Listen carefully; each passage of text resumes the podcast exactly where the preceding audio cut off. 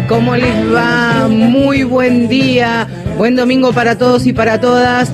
Y son todos, como decíamos, bienvenidos a otros Mujeres de Acá, que comandamos con Valeria San Pedro. Hola, Vale, buen día. Hola, muy buenos días para todos y para todas. Aquí hasta las 11 de la mañana vamos a quedarnos hablando de uno de los temas que volvió eh, al debate y a la agenda eh, nacional pero que es también un, debate histórico del feminismo. Así es, porque hace algunas semanas, en realidad muy poquitos días, el Ministerio de Desarrollo Social publicó la creación del Registro Nacional de Trabajadores de la Economía Popular a través de, sus plataformas web, que incluía el trabajo sexual como una modalidad de trabajo. Lo cierto es que a las pocas horas esta categoría se eliminó, dejó de estar online para poder acceder y continuar con la inscripción. En menos de cinco horas se inscribieron cerca de 800 trabajadoras eh, sexuales se anunció también a través por redes sociales de la eliminación de esta categoría. Y como decía Valeria, reavivó y en carne viva este debate que no es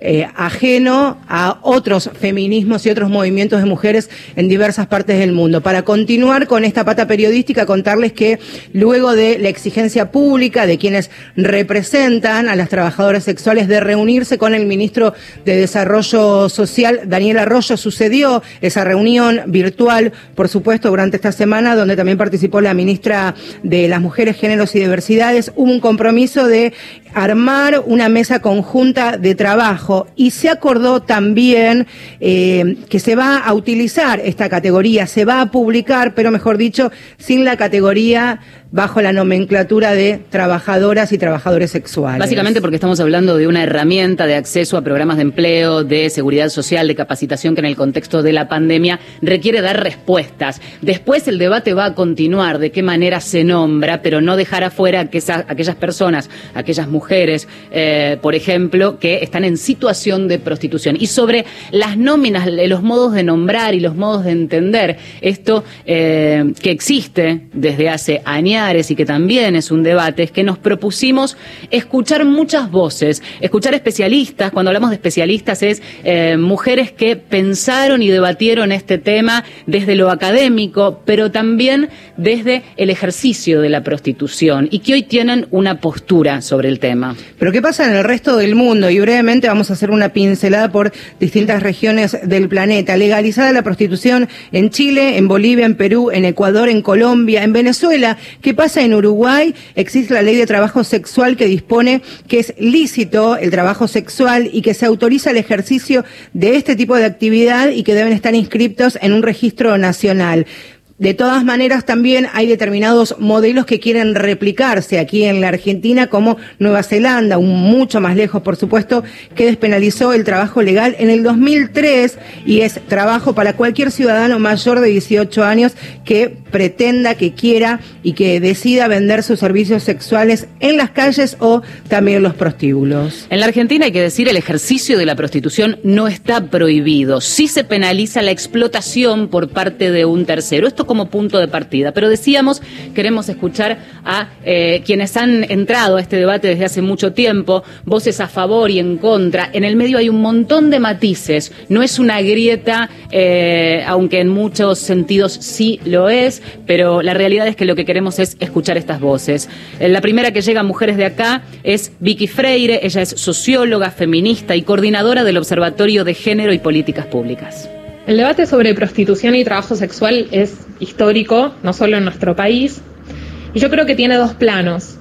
Uno que es lo ideológico y generalmente es en el ámbito donde nos quedamos y donde no encontramos eh, acuerdos, porque remite a puntos de vista morales, éticos sobre la realidad y a preguntas que son difíciles de responder en relación a si hay en esta sociedad elecciones verdaderamente libres o si acaso no estamos todos, todas y todes de alguna forma condicionados por este sistema. Y bueno, ¿qué sucede ahí con la sexualidad y qué sucede con los cuerpos? Y después hay un debate pragmático que creo que es el más fértil, el más provechoso, porque es cómo pensamos esas preguntas en una realidad determinada, en una realidad concreta. Entonces, ahí yo pienso si el trabajo podemos definirlo per se o si acaso el trabajo es lo que es considerado como trabajo en determinado momento y según determinados acuerdos, que quizás son legislaciones y posiblemente derechos laborales, qué tipos de contratos hay en esta sociedad en relación a lo que consideramos trabajo. Y para eso es fundamental que haya sujetos y sujetas. Y en este caso, las, eh, una voz que creo que es insoslayable de esta discusión es de quienes se organizan gremialmente y se consideran trabajadoras sexuales, que expresan además una población sindicalizada, con determinadas demandas y con determinadas condiciones que por supuesto son muy difíciles porque la prostitución en nuestro país, que tiene una legislación fundamentalmente abolicionista, muchas veces son de mucha violencia institucional, de falta de derechos, eh, de, marginalidad, ¿no? De, algo que sucede en los márgenes de una sociedad que no quiere ver, pero que eso existe, ocurre y eh, sucede hace muchísimos años. Me parece que, que desde el feminismo, pero desde las distintas posiciones políticas, es fundamental recuperar la voz de quienes eh, se están afectadas por una situación, de quienes se organizan y expresan una demanda de un colectivo organizado. Que no significa que toda situación referente a la prostitución o el trabajo sexual se represente en esa voz. Y ahí hay que encontrar distintas otras realidades sobre las cuales actuar y pensar política. Por ejemplo, las realidades vinculadas a la trata, donde hay un tráfico, donde hay una captura, donde muchas veces hay secuestros y situaciones de esclavitud. Bueno, ahí hay otra población para pensar, para recuperar y para poder proponer una forma de vida alternativa. Y habrá que pensar, recuperando las voces de los sujetos y de las personas que están directamente afectadas, qué otras realidades se configuran en torno a la prostitución y, en definitiva, cómo podemos respetar y construir a partir del reconocimiento de derechos respetar y construir desde el reconocimiento de los derechos. Por eso nos propusimos hacer este espacio plural, abierto y desprejuiciado. Me parece fundamental como consigna para escuchar lo que queda de este programa. Y así como queremos saber eh, el, debate en términos académicos, también sumar esa experiencia que permite tomar posición, que quizás desde un prejuicio previo es una situación y después atravesando la realidad en la calle o en un departamento privado eh, la cosa se reconvierte, ¿no? Y las historias personalísimas que por supuesto atraviesan el día a día de un montón de mujeres y de varones y nuestra primera invitada para charlar, para conocerla, pero también para conocer a quienes representa, es que le damos la bienvenida a Nina León, es formoseña, hace mucho que vive aquí en la ciudad de Buenos Aires, es trabajadora sexual desde el 2017, es poeta, es escritora, es colega tuvo su paso por el periodismo deportivo, como tantas otras también tuvo trabajo precarizados en, distintos sectores, como en call centers, ahora nos va a contar seguramente, en centros de estética y como decíamos, eh, desde el 2017 es trabajadora sexual y forma parte de AMAR, el sindicato que las representa gremial y laboralmente. Hola, buenos días, Nina.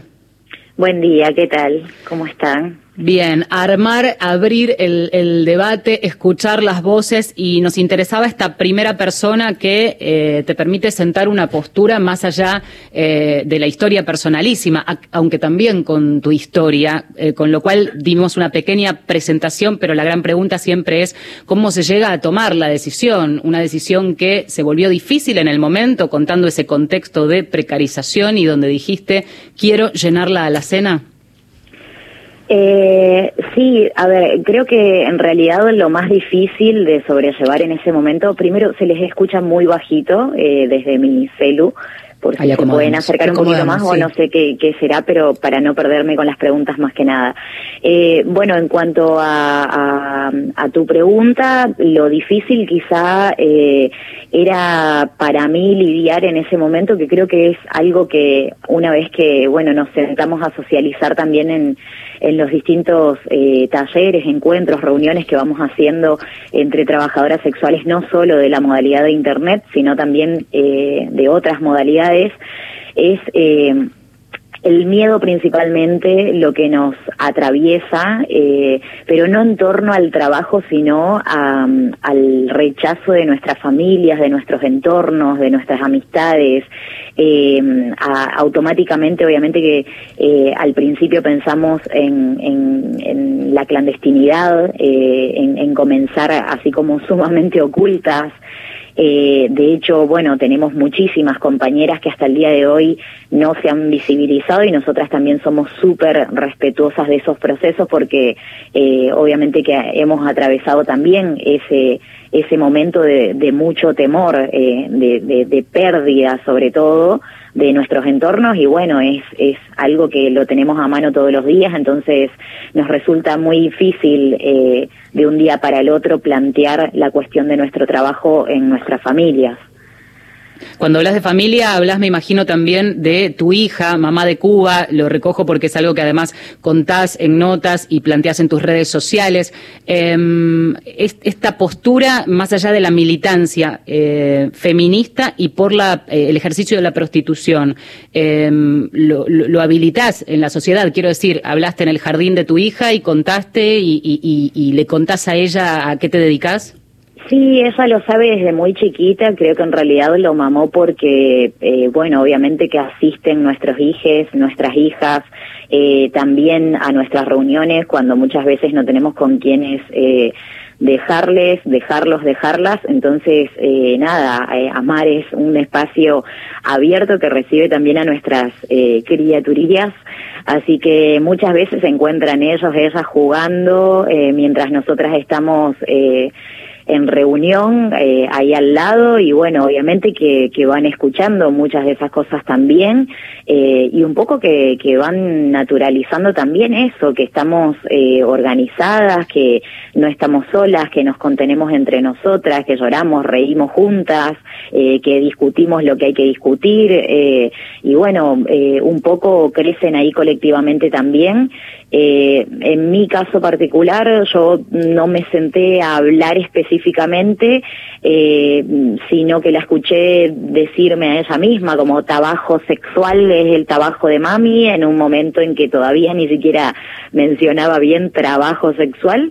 Y, y bueno, y nada, y ahí recién, eh, eso eran, no sé, tenía dos años y ocho meses, y, y recién a partir de ahí yo empecé a dimensionar eh, cuán importante era no, no ocultar, digamos, no, no ocultar algo que yo tampoco siento como, como si fuera una falla o algo que, que está mal, digamos. Es mi laburo, es el que eh, nos mantiene también, entonces eh, eh no hay mucho por, por, eh, por avergonzarme, digamos, en ese sentido. Eh, de hecho, lo reivindico y de hecho un poco que el animarme a, visibilizarme tenía que ver también con, con la cantidad de, de violencia que yo sentía que recibían muchas de mis compañeras que, que se habían visibilizado y con la chicana constante de, de son tres, cuatro privilegiadas que tienen eh, la posibilidad de, y la verdad que no, la verdad que somos eh, muchísimas, muchísimos, muchísimes que conformamos el sindicato a nivel nacional y que eh, a todos nos atraviesa la misma problemática de no contar con derechos laborales, eh, obviamente que hay situaciones de compañeras de calle y de departamentos privados que la pasan muchísimo peor, incluso, sobre todo en este contexto. Bueno, han visto seguramente si han estado ahondando en el tema todo lo que eh, Amar estuvo presente territorialmente, sobre todo en este contexto de, de pandemia que se tuvo, se, tuvimos que sacar brazos, piernas, cuerpo de donde no habían, eh, porque semana a semana pasábamos de, de estar atendiendo eh, 200, 300 compañeras con, con problemáticas de urgencia a, a pasar tres meses y que sean 5.000, 5.500. Eh, entonces, eh, nada, la realidad es que mm, eh, nos, nos atraviesan todo tipo de, de, sentimientos eh, cuando, cuando vamos a arrancar o cuando ya arrancamos eh, el trabajo sexual y es algo que, bueno, comúnmente se, se siente el miedo, pero no en sí al trabajo, sino al prejuicio ajeno y al estigma que viene de afuera. Nina, suponiendo un reconocimiento pleno de los derechos laborales para las trabajadoras sexuales, ¿en qué lugar, bajo qué mm, escenario quedarían los proxenetas, los tratantes, los traficantes? Porque claramente también esto variaría, cambiaría el escenario para quienes especulan, más allá de las decisiones voluntarias de quienes deciden, por supuesto, ejercer la prostitución, hablo de la otra realidad. ¿Cómo crees vos que puede cambiar la realidad para quienes están detrás del negocio de, la prostitución, que no es voluntaria en estos casos, me refiero puntualmente? Mira, yo te podría hablar eh, como trabajadora sexual de nuestra situación, porque claramente eh, muchas veces se nos pregunta o se nos cuestiona como si nosotras tuviéramos eh, el, el, el poder económico, las instituciones y como si nos dedicáramos a combatir la trata de personas y la realidad es que nosotras nos dedicamos a ejercer el trabajo sexual. Entonces yo lo que te puedo decir es en torno a nuestro trabajo. A nosotras nos mejora muchísimo la calidad de vida, poder acceder a una obra social, poder acceder a una jubilación. Tenemos compañeras que tienen realmente más de 55, 60, 65 años y toda su vida han ejercido el trabajo sexual y no solo que quieren jubilarse de trabajadoras sexuales, sino que nunca han podido acceder a, aportar. Entonces, quieren ser reconocidas por el Estado, necesitan ser reconocidas por el Estado, y hay quienes eh, quizá tenemos menos edad, eh, tenemos todavía eh, un, poco más de tiempo para utilizar nuestro capital erótico y ponerlo a disposición en nuestro trabajo, y, y, también queremos que nuestras familias accedan, por ejemplo, a una obra social. también queremos ese reconocimiento. Entonces, eh, en, en ese sentido, digo, no hay ninguna duda de que la clandestinidad no es una opción eh, a la que nos tengan que seguir sometiendo. Y, y, además me parece súper necesario estando en el 2020 en el 2020 y entendiendo que los feminismos eh, por suerte son amplios y complejos eh, y traen un montón de discusiones que ya no se pueden ocultar así nomás. Eh, nosotras, eh, como colectivo, teniendo un, un, número amplio de compañeras, compañeros, compañeras ejerciendo el trabajo sexual, le pedimos al Estado que nos reconozca. Necesitamos que nos reconozca como trabajadoras y entendemos que una ley de trabajo sexual eh, no nos va a mejorar al ciento por ciento la vida, porque también entendemos que hay una cuestión que tiene que ver con la batalla cultural eh, y que tiene que ver justamente con poder contrarrestar todo el estigma, la discriminación o todo el, imaginario peyorativo que se tiene en torno a nuestro trabajo. Ahora, eh, eh, justamente a partir de lo que decís, entre las frases que aparecen más repetidas cuando hablamos de prostitución, es esto de, por ejemplo, el, el Estado prostituyente, el patriarcado con eh, estos brazos en donde hacen o convierten en mercancía el cuerpo de la mujer. ¿Cuál sería la respuesta o de qué manera entienden eh, esta, el ejercicio de la prostitución bajo este, e, e, esta mirada?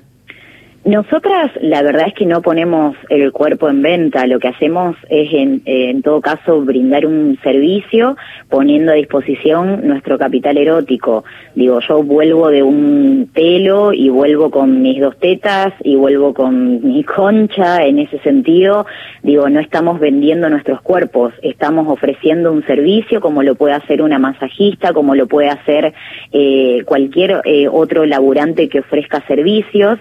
Eh, y por otro lado, me parece que ya es tiempo también de eh, entendemos y complejizamos de dónde vienen un montón de pensamientos eh, muy, muy mm, acotados en torno a, cómo podemos vivir nuestras sexualidades. Mm. Entendemos que todos nos criamos también en una cultura machista, misógina, patriarcal, donde se nos impuso a las mujeres qué podíamos hacer sexualmente, qué no, cómo, por qué, y que crecimos con esa concepción eh, a tal punto de no comprender que hay muchas eh, quienes sí decidimos poner nuestra genitalidad eh, también como herramienta de trabajo complejizamos y entendemos. Ahora, también tenemos en cuenta que todo tiene un límite, porque mientras se siga eh, debatiendo si nuestro trabajo es o no un trabajo, quienes seguimos expuestas en la clandestinidad, somos las trabajadoras sexuales. Por otro lado, me parece como bastante acotado ya seguir hablando de la sexualidad de una sola forma. Existen un montón de maneras de vivir las sexualidades. El trabajo sexual no es un trabajo que se le brinda solamente a, hombres. Eh, la realidad es que acceden eh, un montón de personas eh, a contratar nuestros servicios. De hecho, acceden un montón de mujeres que han llegado a los 40, 45 45, 50 años y toda su vida eh, le han dicho también que ser lesbiana era eh, algo que estaba mal, entonces crecieron con, con, una, con un pensamiento eh, completamente heteronormado, sin animarse nunca a, a, descubrir su propia sexualidad y en ese sentido también las trabajadoras sexuales cumplimos un rol, un rol fundamental. Es interesante lo que plantea. Sabes que nos quedan un par de minutos porque tenemos varias otras voces, en algunos casos el aporte es grabado para que nos nos pueda entrar todo en el programa, pero una eh, pregunta cortita. Eh, es interesante que mostrás otro universo que se corre de este, el prejuicio de la prostitución, pero también no podemos dejar de lado la preocupación por esa enorme porción de mujeres que no eligen, que son empujadas a la prostitución y que quizás no sienten esa posibilidad de negociar ni siquiera un telo, a veces en las peores condiciones y sí son víctimas de violencia. ¿Qué respuesta no es trabajo sexual tampoco. Eso no es trabajo sexual tampoco. Entonces, eh, nosotras lo que estamos hablando es del amplio mundo del trabajo sexual y de la necesidad que contamos un colectivo sumamente amplio de personas de acceder a los derechos laborales. Obviamente que nosotras también estamos en contra de la trata de personas y no solamente de la trata de personas con fines de explotación sexual, estamos en contra de cualquier tipo de trata de personas. Entonces, en ese sentido, me parece que es el Estado el que tiene que repensar y no eh, la sociedad seguir, en todo caso, exigiéndonos a nosotras como trabajadoras sexuales que también eh, actuemos como si nos dedicáramos eh, a, las redes, a, digo, a derribar las redes de trata de personas. Ese no es nuestro trabajo. Nina, te quería preguntar, y ahora sí, este, la última pregunta por, por mi lado, ¿cuál es la realidad, o por lo menos que, que nos brindes una postal de lo que está pasando, no solamente en la capital federal, en el primer cordón, lo que generalmente tenemos más cerca, quienes tenemos una mirada y una concepción bastante privilegiada de la realidad, cerca de 6.500 afiliadas y afiliados en todo el país tiene Amar. ¿Cuál es el intercambio que tienen con compañeras de ustedes en distintas regiones del país, con lo diverso y heterogéneo que es la Argentina? Y Amar está hoy por hoy en 12 provincias, eh, estábamos funcionando en 10 hasta la pandemia, hasta que llegó, bueno, la pandemia y se sumaron también Tucumán y dos localidades de Córdoba, Villa María y Belville.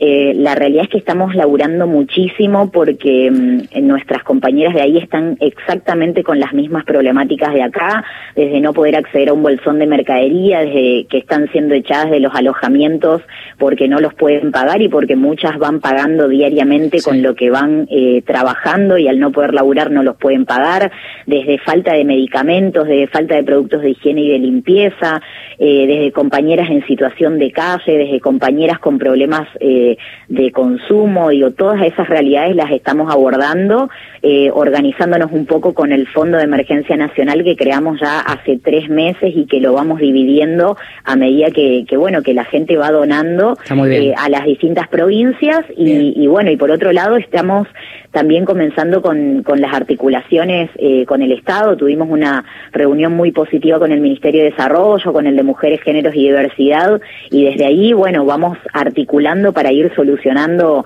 desde los problemas urgentes que mencioné recién hasta las cuestiones de asesoría legal, de trámites de migraciones, eh, nada, cubriendo todo lo que, lo que las demandas de las compañeras. Nina, te agradecemos muchísimo este contacto con mujeres de acá eh, y quedan abiertas eh, nuestras redes también para, para el intercambio futuro. Muchísimas gracias a ustedes por el espacio. Un abrazo. Bueno, y como queríamos un, programa que también escuchara voces y tenemos varias, apenas ponemos música porque tenemos también la voz de una chica trans que está a favor de la regulación de la prostitución. En minutos la escuchamos. la calle, lo que no aprendiste en Harvard. No me sobran los modales. pero siempre viene a casa. Yo no te cocino ni el desayuno. No tengo parmani, si pa' siempre 21 y no me importa por qué. Todo lo que yo me pongo me queda bien y me lo quito más rápido. Dicen que soy puta, pero vuelve a mí. Que me vi feo, pero vuelve a mí. Que soy la más bruta, pero vuelve a mí. Algo debo tener pa' que quiera volver. Dicen que soy puta, pero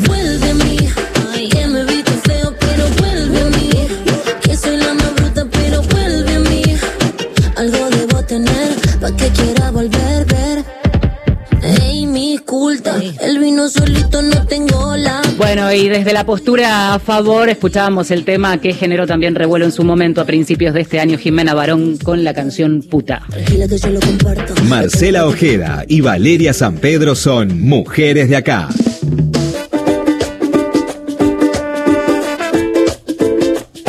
Supuesto que el colectivo trans y travesti no está ajena a esta realidad por eso, y como tantas otras veces tienen su espacio y su lugar para estar presentes. Aquí en representación de Melisa de Oro, que es una mujer trans de 66 años, fue la primera maestra transexual en la ciudad autónoma de Buenos Aires. Hace dos años se jubiló como docente y hoy es secretaria de diversidad dentro de AMAR, el sindicato que las representa y hace 15 años que ejerce la, la prostitución, el trabajo sexual. La escuchamos. Es Melissa de Oro, integrante del movimiento Trans Nadie Chazú y secretaria de Diversidad de ARMAR, el Sindicato de Trabajadoras Sexuales de Argentina. Eh, sobre la situación del colectivo y por qué luchamos o queremos este, los derechos laborales para trabajadoras sexuales, para qué, por qué este, reivindicamos eh, de alguna forma tener derechos, ser incluidas dentro del, dentro del RENATEP, como trabajadoras sexuales también.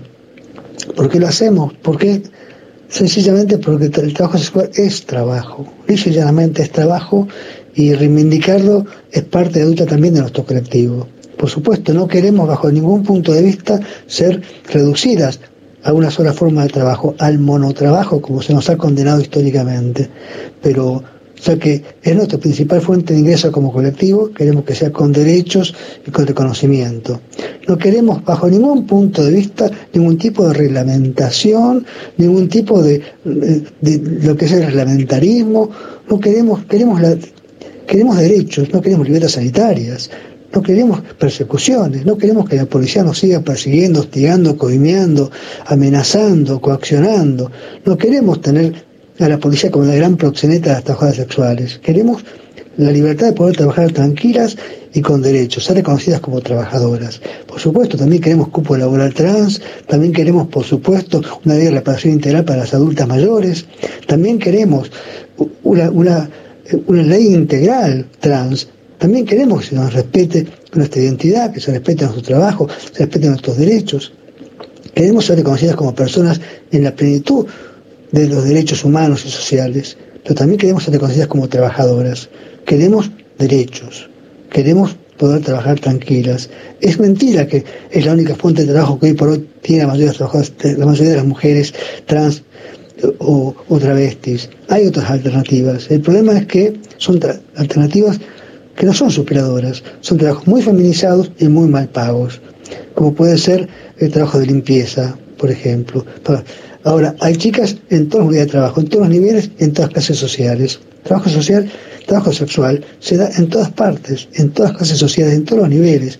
Reducirlo a la prostitución callejera, a la prostitución marginal, es un grave error. Hay chicas que se han comprado sus casas, sus departamentos, que han podido hacerse una vida, ponerse un negocio con el trabajo sexual, sostener sus familias. Y hay otras que no lo han podido hacer, pero es eso no implica que el, el problema sea el trabajo sexual en sí, sino las condiciones en las que se, debe, en las que se realiza, la, situación, la marginalidad en la que se realiza, la falta de derechos con la que se realiza, la persecución y el hostigamiento policial con el que se realiza.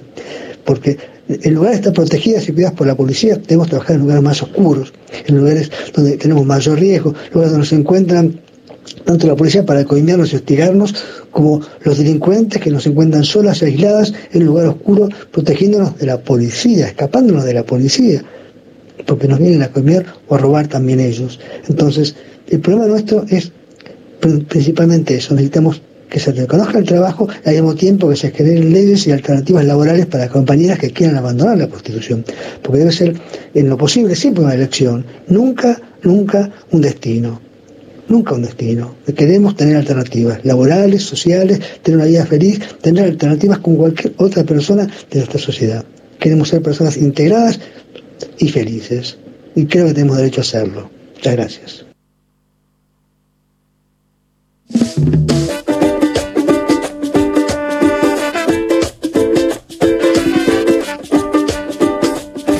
De este a oeste. Y de norte a sur. Estás escuchando Radio Nacional. Radio Nacional. La radio pública. La radio pública tiene.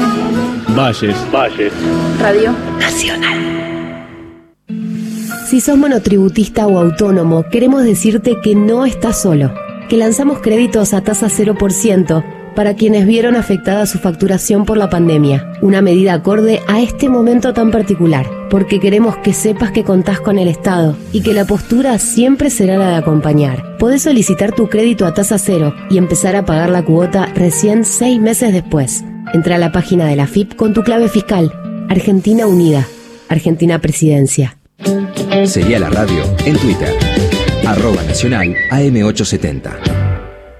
Mi nombre es Sabrina Meguinos, atleta de la Selección Nacional de Canotaje. Entrenando en casa, la idea es seguir moviéndonos y les propongo que también lo hagan. Está bueno, hay un montón de trabajos muy simples que cualquiera puede buscar en YouTube o en alguna página y está buenísimo poder moverse un poco. Nosotros seguimos con el objetivo claro, la idea es llegar a Tokio 2021 en este caso. Quédense en casa, les mando un abrazo enorme y a cuidarse y a cuidarnos. Quédate en casa.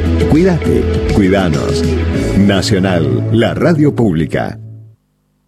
Ahora, Nacional, en todo el país. 10 de la mañana, 35 minutos. Las dos carátulas, el Teatro de la Humanidad, presenta. Pero luego pensé que el zar se enteraría de mi negativa y sería una nota discordante. El inspector, de Nicolás Gogol. Y entonces acepté el cargo. Con la actuación de Pablo Alarcón y un elenco de primeros actores. Su excelencia, ¿Sí? querría descansar. Está todo preparado, la habitación y todo lo necesario. Producción y dirección Nora Massi. Domingo, 22.30 por Nacional, la radio pública. Domingos. De 10 a 11. Mujeres de acá. Con Marcela Ojeda y Valeria San Pedro.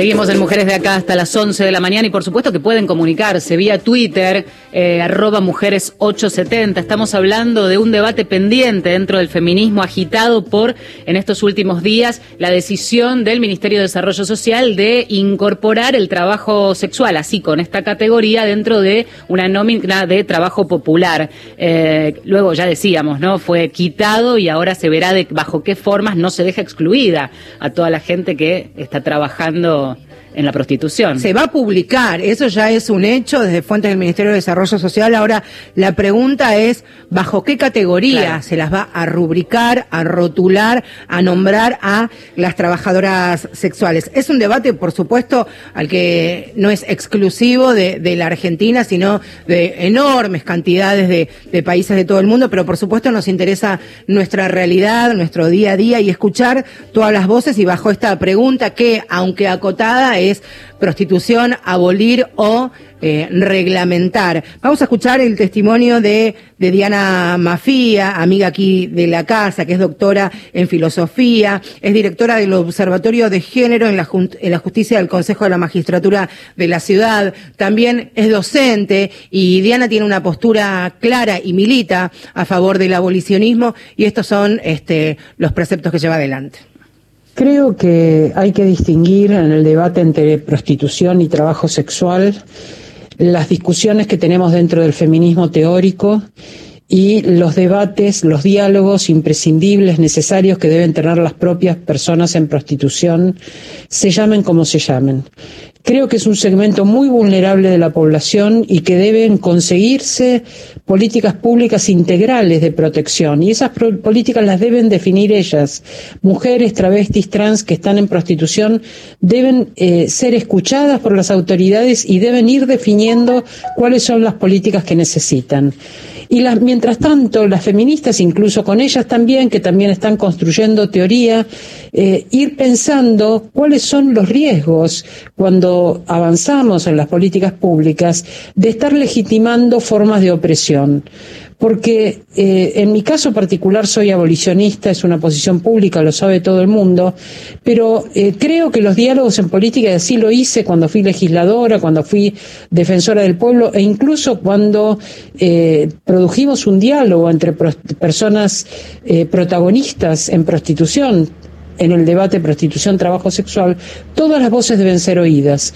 Ahora, un aspecto que me parece que es un límite en los avances que podamos hacer y en los acuerdos que podamos hacer, es que no podemos, mediante las políticas que resolvamos en común, legitimar formas de opresión, legitimar formas de explotación, legitimar terceras personas que lucran con la prostitución ajena. Esto no lo podemos hacer. Eh, ir hacia el bienestar, hacia el disfrute de derechos, hacia los logros, hacia la evolución en la vida de las personas que están en este momento en esa situación tan vulnerable, me parece que es algo en lo que nos tenemos que comprometer y hacerlo con urgencia. Legitimar proxenetismo con el argumento de que eso nos va a dar protección o eso les va a dar protección a las personas en prostitución, me parece enormemente extorsivo y hay muchos dirigentes políticos que ponen esta extorsión como camino para conceder derechos. Eh, que mis privilegios no sean tocados y entonces te voy a dar los derechos. Los privilegios prostituyentes deben ser dejados de lado y solamente debemos pensar en el modo de avanzar en un diálogo respetuoso hacia los derechos humanos en la parte del programa en donde empezamos a escuchar estas otras voces en contra de aquellos que creen, aquellas que creen que la prostitución es un trabajo. Y sumamos a nuestra segunda invitada vía telefónica, es Graciela Collantes, fue prostituta, fue víctima de trata, así empezó a reconocerse en un momento de su vida, aún, aunque en algún momento fue una de las fundadoras de Amar, en los años 90, pero luego cambió y hoy es la referente de AMAD, que es la Asociación de Mujeres Argentinas por los Derechos Humanos. Buenos días, Graciela. Gracias y bienvenida Mujeres de Acá. Sí, buenos días, buenos días a ustedes. Así que, bueno, gracias por la invitación. Estaba escuchando atentamente a Diana Macías y la verdad, impresionante este, importante su voz, ¿no?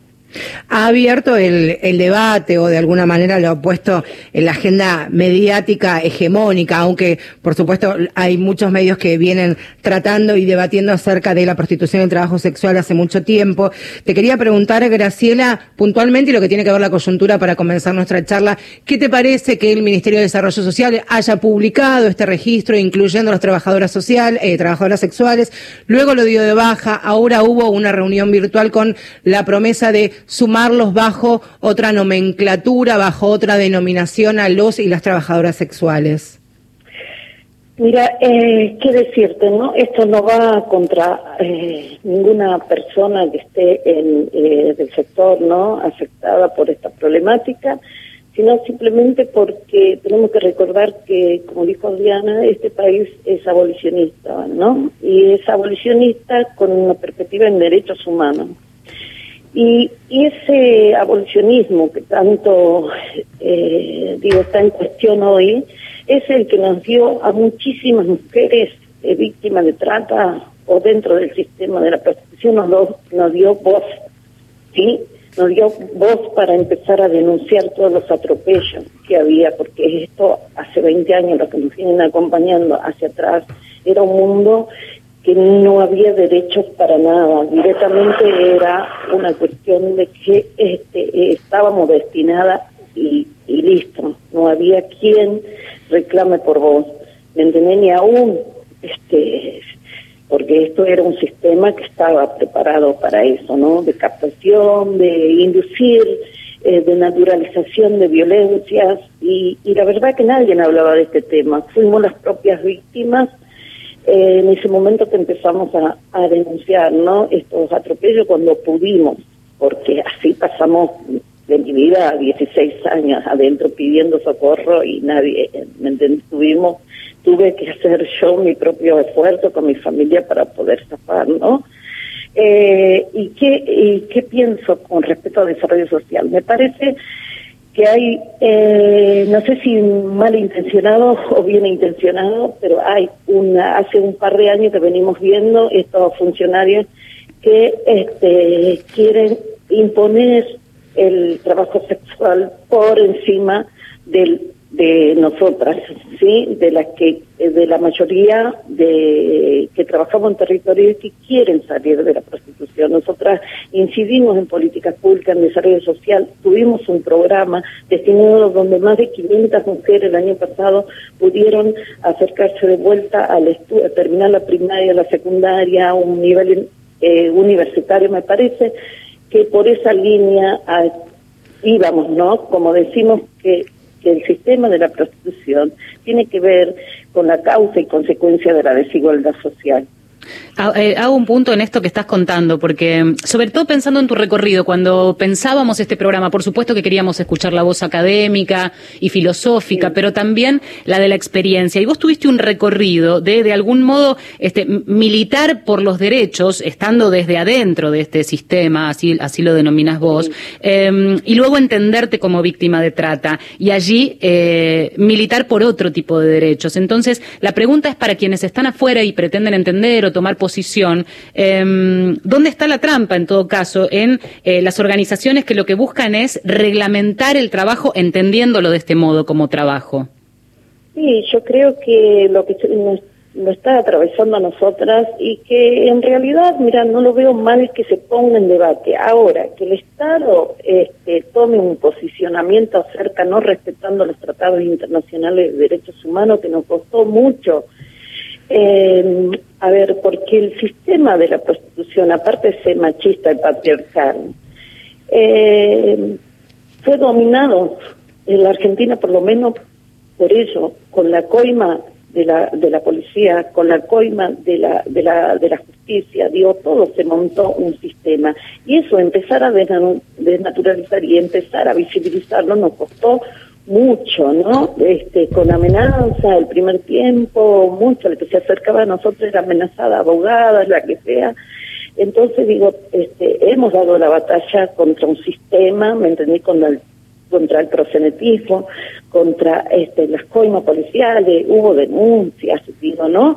Y esto tiene que ver que hoy está el debate a nivel mundial, no es que nos pasa a nosotros nada, porque hay un lobby que tiene interés en que se reglamente en los países más pobres, ¿sí? Porque el que abastece el sistema de la prostitución son eh, mujeres de los países más pobres, ¿no? Y en este caso somos latinoamericanos, así que es justamente, digo, en los países que está reglamentado como ser Holanda o, o Alemania, este, ¿de dónde son las mujeres? Si no son de los países más pobres, migrantes de los países más pobres. Entonces, hay varias consecuencias por las que tenemos que debatir. A mí no me interesa, por ejemplo, este, acá el abolicionismo tiene que proteger a todas las personas involucradas dentro del sistema, haya caído en red de trata, haya sido víctima de explotación sexual o las mujeres travestis que sobreviven de la prostitución. Graciela, ¿ustedes creen que hay mujeres que eligen esto, este, dedicarse a esto por alguna razón o que ninguna mujer, como dice también alguna frase en esta discusión, ninguna mujer nace para puta? Mira, eh, a mí me parece que entre, eh, primero, eh, fijémonos en dónde estamos paradas. Argentina está atravesando un, un momento eh, económico mal, venimos el gobierno anterior también que, que nos dejó este, más vulnerables en el sistema.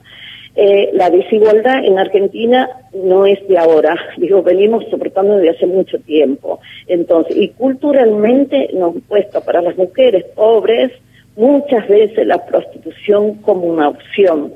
¿Sí? Y por eso, y la vulnerabilidad. No se hacen programas como para esto que nosotras venimos reclamando. Nosotras trabajamos en territorio y sabemos, con poco se puede hacer mucho, mucho, mucho. Se logra. Acá no necesitas millones para, para hacer. Yo creo que hay una deuda pendiente todavía. Nosotros somos abolicionistas y levantamos la bandera de los derechos humanos porque somos conscientes de todo lo que habemos atravesado y no nos quedamos en llorando en los rincones. Graciela. presentamos. Sí. Si se hablábamos del registro al comienzo del programa y lo trajimos a colación a una pregunta que te hicimos hace un minuto. Eh, decíamos que en menos de cinco horas cerca de 800 personas se registraron cuando estuvo eh, publicado ese registro, aunque después se dio de baja. Desde, Amar dice que son cerca de 6.500 las y los afiliados en donde tienen representación en 12 provincias. Y se registran como trabajadoras en este registro que aunque se dio de baja y va a volver a funcionar de otra manera. Si se afilian a un sindicato, entonces no son víctimas, se registran como potenciales trabajadoras y como afiliadas a un sindicato.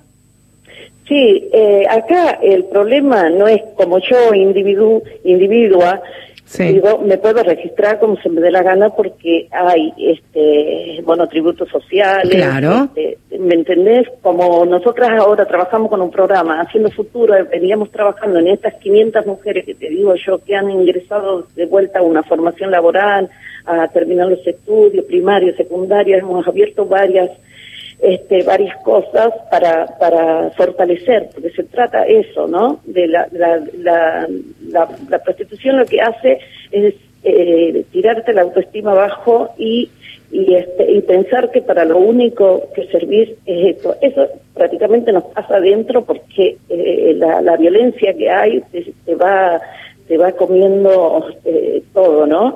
Este, entonces, como cualquier otra víctima que haya sufrido violencia machista dentro de su hogar también, ¿me entendés? Mm. Esto es, este, pero en, la, en el tema de la prostitución son varias, no solo te, te cagas palo el, te puede cagar palo el cliente, solamente todo el, el sistema que está que está. Entonces, cuando vos me decís, te voy a contestar esto, cuando vos me decís, este, si, si mujeres lo eligen, yo conozco millones de mujeres que trabajamos en el que no hablan de elección ¿entendés?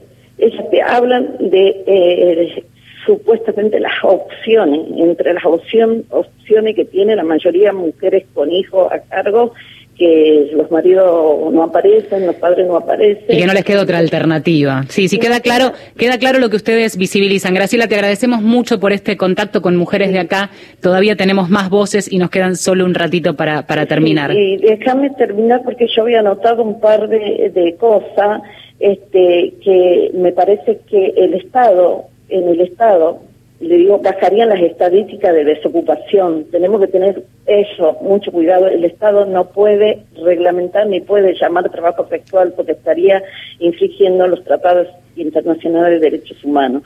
Y tendría para, para las futuras este, generaciones, tendrían las ofertas laborales a la prostitución como otra de las alternativas. Eso es lo jodido, lo que estamos debatiendo y estamos este, defendiendo hoy.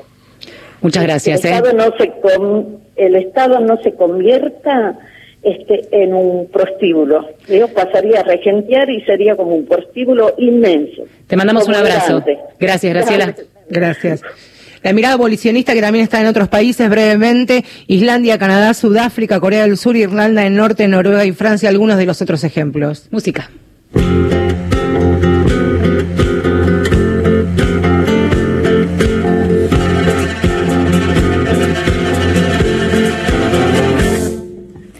Este cuerpo que me trajo acá,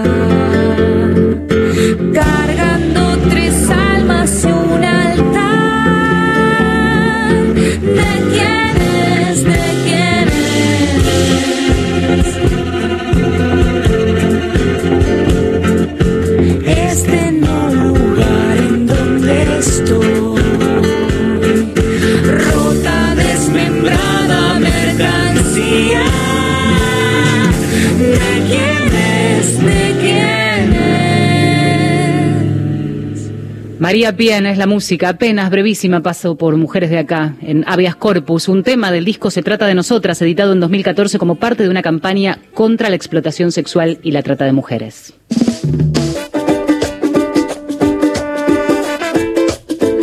Dentro de la heterogeneidad de los colectivos travestis y transgéneros en nuestro país, por supuesto, hay posturas que militan la, reglamentación y otras que militan activamente el abolicionismo. Una de las referentes es Florencia Guimaraes García, es activista trans, eh, travesti, transfeminista, escritora, integrante de Furia Traba y este es su testimonio. Mi nombre es Florencia Guimaraes, soy activista travesti, sobreviviente de prostitución. Para muchas de nosotras la prostitución es un destino impuesto. No por algo el 90% de nosotras travestis y trans tiene como único medio de subsistencia la prostitución y no tiene posibilidades de elección. La prostitución tenemos que decir que es una institución fundamental en la construcción de una sexualidad que está basada en el dominio masculino y la subordinación de las femenidades. Eh, también cabe decir que esta institución cosifica y que nos somete a millones de travestis, mujeres y trans, niños y niñas también a todo tipo de violencias. Eh, desde nuestra perspectiva de los derechos humanos rechazamos eh, esta, eh, esta eh, campaña que se viene llevando adelante para pretender instalar la prostitución como un trabajo cualquier otro. Rechazamos que se siga sosteniendo y se siga atentando a la libertad, a la integridad, a los derechos sociales, económicos, simbólicos y culturales de todas las personas que se encuentran en situación de prostitución porque tenemos que decir que sin alternativas reales ni políticas públicas concretas de protección, no hay posibilidad de elección libre. Entonces, ¿cómo legitimar esto que esconde todo este tipo de violencias, de violencias hacia miles de nosotras? Para nosotras, en este contexto de pandemia, nos preocupa realmente que el Estado quiera instalar esto. El Estado debe dar respuestas a las personas, lógicamente, que se encuentran en situación de prostitución, independientemente de cómo se defina cada una. Y bajo ninguna circunstancia el Estado puede categorizar la violencia sexual con esta tipificación de trabajo sexual que lo que esconde detrás es la explotación sexual de miles de nosotras. La responsabilidad eh, que tiene el Estado no se puede omitir. El Estado debe generar políticas públicas para erradicar este tipo de violencia. Las sobrevivientes de prostitución venimos hace mucho tiempo gritando que para nosotras la prostitución no es un trabajo y no lo va a ser nunca, porque son miles de muertas que tenemos sobre la espalda, miles de compañeras que han muerto en situación de prostitución. Y acá de lo que no se habla, casualmente, es del rol de los varones prostituyentes, que son quienes mueven este negocio multimillonario. La prostitución tiene que ver con la compra o con poner al cuerpo en lugar de mercancía, para usarla sexualmente y para imponer una sexualidad, un dominio económico y social. Bueno, pudimos completar eh, las voces que habíamos preparado a lo largo de este trabajo que claramente no resuelve una discusión que lleva años, pero que se ha puesto ahora en la agenda pública, en el debate mediático. Y bienvenido sea poder escuchar voces y poder debatir esto que por ahora eh, deja una puerta abierta, ¿no? Y una reflexión también. Una reflexión y lo importante me parece de esto llevarnos cada uno a nuestras casas y quienes lo venimos haciendo con la antelación esto. Muchísimas preguntas, encontrar en la pluralidad de voces fuera de, lo, de todo tipo de prejuicios algunas de las respuestas, incluso con contradicciones que pueden ser personalísimas, ilícitas incluso. Y quienes tienen el desafío, claro, es este, los integrantes del Estado, los representantes del Estado, en encontrar mecanismos, sea como vayas a nombrarla, a este, esta realidad que existe y que es insoslayable y que es urgente, sobre todo en el contexto de pandemia, lo decían varias de las entrevistadas, una situación que, como la llames, necesita políticas públicas eh, y claramente hay algo en lo que todas coinciden, me parece que allí no hay matices, y es nadie está a favor del proxenetismo, de la explotación sexual por parte de terceros, algo que por otra parte en la Argentina tampoco permite. Y hay algo también, y lo mencionaban algunas de las entrevistadas y los testimonios, cuando hay trata, cuando hay trata de, en este caso de, de mujeres o varones con fin de explotación sexual, no hay que dejar nunca de pensar que hay una red, un entretejido que no solamente tiene a los proxenetas y a los tratantes, sino la connivencia y la complicidad del poder de turno, de la justicia, de la policía, y ya hemos hablado de eso en los programas que hemos hecho sobre trata. Así que nos vamos despidiendo. Feliz Día del Padre para todos. Para Alfredo San Pedro, le mando un beso en Mar del Plata, sí. debe hacer frío. A mí, Marcelo Ojeda, mi padre. Sí y a, nuestros padres. A Don Ojeda le mandamos un, abrazo. Sí, virtual. Hoy, Ahí está. A nuestros padres, Rodolfo Flores, a cargo de, de esta nave y el otro, nuestro gran productor, eh, padre de dos niñas, así que la tiene difícil también. Tengan todos ustedes muy lindo día del padre. Abrazos virtuales para todos. Chao. Sororidad es la respuesta, bro.